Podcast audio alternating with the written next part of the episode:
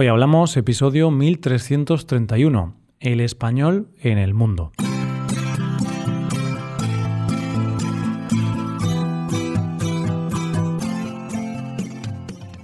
Bienvenido a Hoy Hablamos, el podcast para aprender español cada día.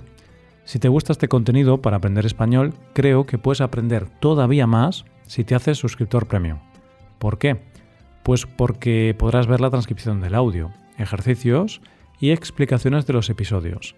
Y también podrás escuchar los episodios exclusivos. Puedes usar este contenido en tu rutina de estudio para mejorar tu español y alcanzar el nivel que deseas. Puedes hacerte suscriptor premium en hoyhablamos.com. Hola oyente, ¿qué tal? ¿Cómo estás?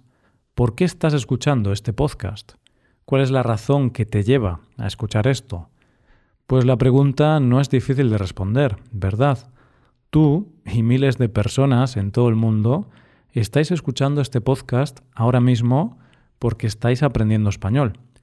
Y de eso vamos a hablar hoy, de la cosa que me une a ti, a mí y a todos los oyentes de este podcast. Hoy hablamos del español en el mundo. Aprovechando la excusa de que el pasado 23 de abril fue el Día del Español en las Naciones Unidas, hemos decidido hablar un poquito del español. ¿Por qué estudias español, oyente? ¿En qué momento decidiste estudiar este idioma?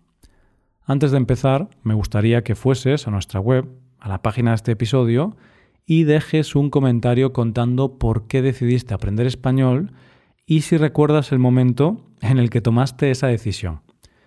Por ejemplo, yo recuerdo que mm, empecé a estudiar inglés porque decidí irme de Erasmus a Polonia. Es decir, Iba a pasar cinco meses en Polonia estudiando en una universidad polaca y conviviendo con estudiantes polacos y otros países y yo no sabía apenas inglés. Entonces, semanas antes de marcharme a Polonia, me di cuenta de que tenía que aprender inglés sí o sí. Ese fue el momento en el que decidí estudiar inglés. En ese momento lo hice por pura necesidad. Pero ahora, después de siete años, estudio inglés por placer más que por necesidad. Y en tu caso, oyente, ¿cómo fue el momento en el que decidiste aprender español? Aprender un idioma es difícil, pero creo que es algo muy reconfortante. Te esfuerzas, le dedicas mucho tiempo y poco a poco vas viendo los frutos de todo ese esfuerzo. Es una especie de reto personal, estudiar y esforzarte cada día y ver que poco a poco entiendes más y más y eres capaz de comunicarte mejor. Cuando empezaste a aprender el idioma, solo podías decir tu nombre, edad y qué tal estabas. Y ahora puedes tener conversaciones que antes no podías tener. Puedes hablar de tu trabajo, de tu familia, puedes hablar incluso de temas políticos o económicos. ¿Cuáles son los motivos que nos llevan a aprender otro idioma? Hay tantos motivos como personas, casi, pero realmente creo que muchos estudiantes estudian el español simplemente por placer, ¿verdad? También es cierto que algunas personas necesitan aprender español por alguna necesidad más específica. Por ejemplo, hay oyentes de este podcast que tienen un trabajo en el que tienen contacto con hispanohablantes y por ese motivo decidieron estudiar español. Aprender un idioma siempre es una buena decisión, sea el idioma que sea, porque te permite entrenar tu mente, desarrollar una nueva habilidad, sentirte realizado y conocer una nueva cultura de primera mano. Pero bueno, en tu caso, sea por el motivo que sea, hace meses o hace años, decidiste aprender español. Y tengo que darte la enhorabuena, porque el español es un idioma que te va a abrir muchas puertas. Y ahora te voy a dar algunos datos para que veas todas las posibilidades a las que puedes acceder con el español. Estos datos que voy a comentar los he extraído del informe que realiza de forma anual el Instituto Cervantes sobre el idioma español en el mundo. ¿Cuántas personas hablan español de forma nativa en el mundo? México, Colombia, España, Argentina, Perú. Hay muchos países en los que el español es el idioma nativo. Y en total, unos 493 millones de personas hablan español de forma nativa. El español es la segunda lengua del mundo en cuanto a hablantes nativos. Y esto es importante, porque yo creo que a todos nos gusta escuchar a extranjeros hablar nuestro idioma. A mí es algo que me gusta mucho. Cuando hay algún turista o extranjero en España e intenta hablar español, aunque no lo hable muy bien. Yo creo que los nativos siempre agradecen que las personas se intenten comunicar en su lengua. Así que saber español va a hacer que tengas una experiencia más rica cuando viajes a algún país de Latinoamérica o a España. Pero claro, estos son los hablantes nativos. Si incluimos a los no nativos, a la gente como tú, oyente, gente que aprendió español como lengua extranjera, en total tenemos casi 600 millones de personas que saben hablar español, aproximadamente un 7% de la población mundial. ¿Sabes cuál es el país en el que se habla más español en el mundo? Pues es México, con casi 130 millones de hablantes. Luego estaría Colombia con 50 millones, España con 47, Argentina con 45, Perú con 33 y Venezuela con 32. Sin embargo, ojo a este dato, porque las estimaciones dicen que dentro de 30 años el primer país en el que se hable más español seguirá siendo México. Pero el segundo país del mundo donde más español se hable ya no será Colombia. Tampoco será España, ni Argentina, ni Perú. Entonces, ¿qué país será? Pues, curiosamente, dentro de 30 años se calcula que Estados Unidos será el segundo país del mundo con más hablantes de español. ¿Y a qué se debe esto? Pues se debe a que en Estados Unidos hay mucha población que es de origen hispano. Estados Unidos, a lo largo de los años, ha acogido a muchos inmigrantes de países de Latinoamérica, principalmente de México. Y también Estados Unidos es el país con mayor número de estudiantes de español del mundo. Y esta es otra cosa de la que quería hablar ahora. El número de estudiantes de español en el mundo.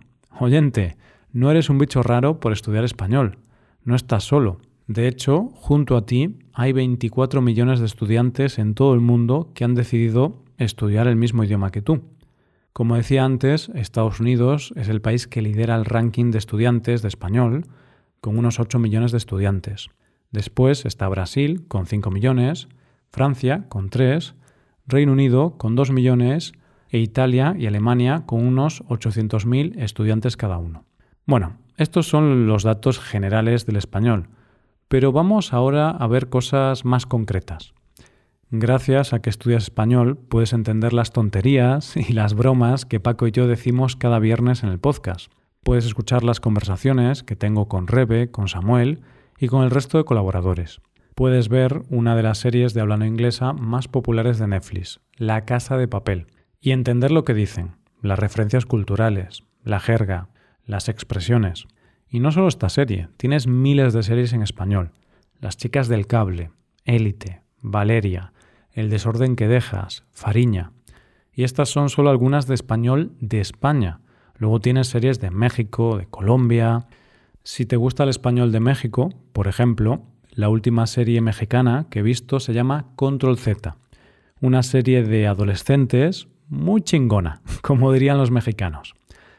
Y también puedes ver a youtubers españoles o hispanohablantes que solo se comunican en español, pues el 15% del contenido de esta plataforma se hace en español. ¿Conoces a Luisito Comunica? ¿Conoces a Charlie Sinewan? Bueno, pues si no os conoces, te recomiendo ver sus vídeos de viajes en español. A mí me gustan mucho. Luisito es mexicano y Charlie Sinewan, que en realidad se llama Carlos, es español. ¿Y qué me dices de la lectura? Autores hispanohablantes como Gabriel García Márquez, Carlos Ruiz Zafón, Isabel Allende, todos los premios Nobel que hemos comentado las últimas semanas. El español es la lengua que te va a permitir disfrutar de toda esta producción audiovisual y literaria. Es la llave que te permite conocer y entender a diferentes comunicadores que solo se comunican en español. Y también es la llave que te va a permitir conocer y hablar con gente de España, de México, de Colombia y de muchos otros países que hablan este bello idioma. Y podemos pensar que hoy en día todo el mundo habla inglés, entonces no es necesario saber español para conocer y hablar con gente de estos países. Sí, bueno, es verdad que muchas personas hablan inglés, pero también hay muchas otras personas que no lo hablan. E incluso, si tenemos en cuenta a las personas que hablan inglés, no todas lo hablan a un nivel avanzado. Mucha gente en España habla inglés, pero no a un nivel que les permita hablar de cosas muy complicadas. Entonces, si tú les hablas en español, la conversación probablemente va a ser más interesante. Y por ejemplo, yo hablo inglés y creo que tengo un buen nivel, pero todavía no tengo un nivel muy avanzado. Poco a poco voy mejorando y cada vez me siento más cómodo hablando inglés, pero hay una cosa que se me resiste, el humor. y es que creo que el humor es el nivel definitivo del aprendizaje de un idioma. Cuando hablo me encanta hacer bromas, juegos de palabras y chistes fáciles. Ya lo sabes si escuchas las conversaciones con Paco de los viernes. Entonces, por el momento, mi nivel de inglés todavía no me permite tener la rapidez mental para hacer este tipo de bromas que sí puedo hacer en español.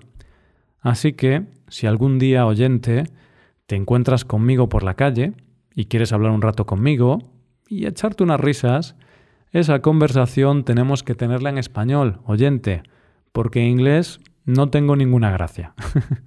Esto que digo puede sonar un poco contradictorio, porque podrás pensar que entonces, si tú hablas en español, que no es tu idioma nativo, te encontrarás menos cómodo, o tú no podrás hacer bromas. Sí, es verdad. Te va a costar más, como a mí me cuesta más cuando hablo inglés. Pero claro, también esa es la gracia de aprender un idioma. Ese es el reto, llegar a un punto en el que puedas comunicarte de forma muy fluida. Si yo quiero disfrutar de las bromas de Ricky Gervais, por poner un ejemplo de un humorista inglés, necesito seguir mejorando mi nivel y eso me motiva.